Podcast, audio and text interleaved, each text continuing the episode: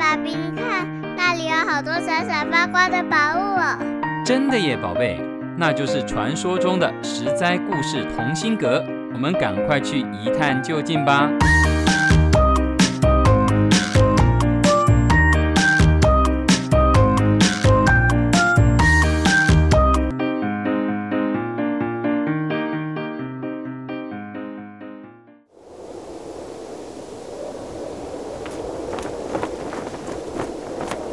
今天又是漫天大雪啊！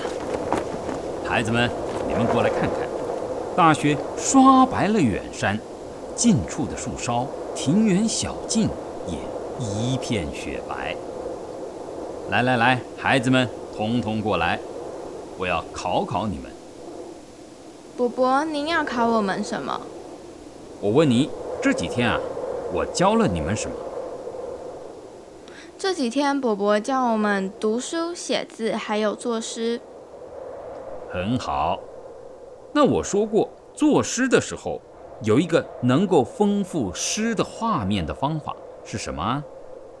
嗯，是不是比喻？嗯，你有把我教的听进去哦。来，我考考大家，你们现在通通看向窗外，告诉我，满天纷飞的大雪像什么？我知道，大雪就像把整包盐巴撒向空中。哈哈哈，大雪就像撒盐呐、啊，嗯，很生活化的比喻。还有没有人要试着说说看啊？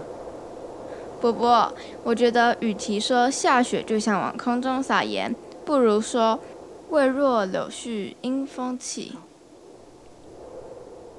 未若柳絮因风起。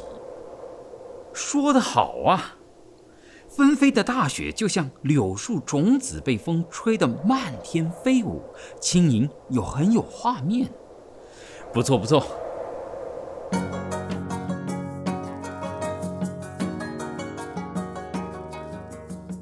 未若柳絮因风起，这个女孩小小年纪就能说出这么美的句子，她是谁呢？就是被称为永续之才的谢道韫。各位亲爱的大朋友、小朋友，你们好，我是陪你在故事里寻宝的琪琪姐姐。不知不觉，我们已经来到书法世家五百年系列的第九集。我们说过了一代书圣王羲之和他的儿子王献之、王徽之。还有七代孙智勇和尚和千字文的故事，大家可能以为王家的男生特别厉害，其实王家有个女生也很了不起，就是我们今天要说的谢道韫。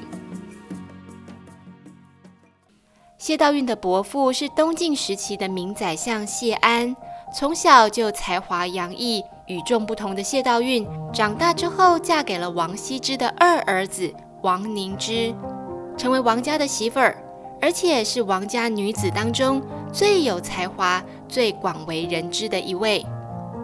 王家和谢家是东晋时期地位最显赫的两大家族，家里都出过宰相，因此在最讲求门当户对的东晋时期，地位相当的王家、谢家自然而然就会互结儿女亲家。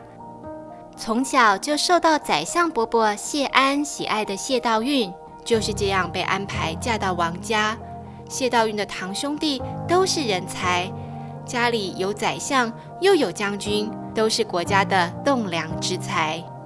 因此，谢道韫对自己的亲生弟弟谢玄也抱持很高的期待。谢道韫是个很会督促弟弟的姐姐，她曾经告诫弟弟。你为什么不再长进？是因为杂物太多太烦吗？还是你的天分有限？他这样说是要弟弟懂得时时刻刻反省、求进步。有这样为自己着想的姐姐，谢玄一辈子都很敬爱谢道韫。后来，谢玄果然成为能文能武、可以保卫国家民众一时的大将军。因此，我们可以想到，会这样勉励弟弟的谢道韫，一定也很期待自己能嫁个大丈夫。可惜，天不从人愿，王羲之的七个儿子当中有好几个优秀人才，偏偏谢道韫嫁给了最差的那一个。谢道韫结婚之后，对她的先生王凝之非常失望。王凝之迷信五斗米道，喜欢怪力乱神的事情，和谢道韫话不投机，让他很不开心。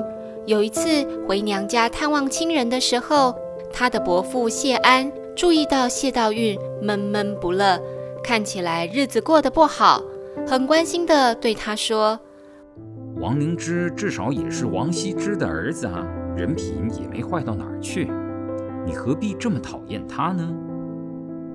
谢道韫回答：“我自幼生长在这里，谢家一门将才，有作有为，我从来没想过这天地之间竟然还有像王凝之一样的蠢材。”王凝之的愚昧后来果然让他一家遭祸。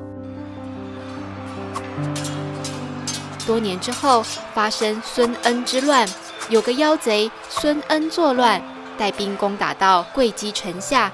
当时负责守城的王凝之，竟然不攻击，也不设防卫，只是一昧的求天神带天兵天将来驱逐叛贼。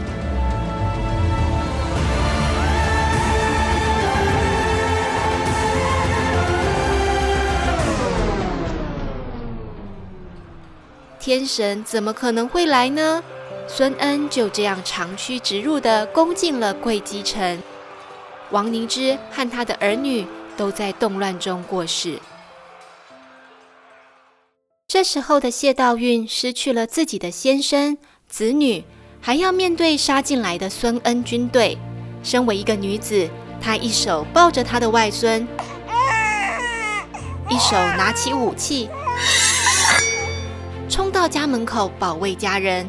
孙恩早就听说有个奇女子谢道韫才华洋溢，又看到她巾帼不让须眉、勇悍的样子，对谢道韫深深佩服，于是放了他们一家。从此之后，谢道韫隐居起来，读书写作，也有一些学生会上门跟他求教。他的作品据说充满了阳刚之气，气度非凡。不是一般女子可以比拟的。名门世家出身的谢道韫，虽然婚姻不如意，中年以后又失去家人，但是遇到危难的时候，能够奋勇拿起武器保卫家园。她的才情和胆识，在古代女子里独树一格，就算放到今天，也绝对是女中豪杰。今天的故事就说到这里，我是琪琪姐姐。实在故事同心阁，我们下次再见喽！以上由实在实在网络教育学院制作播出。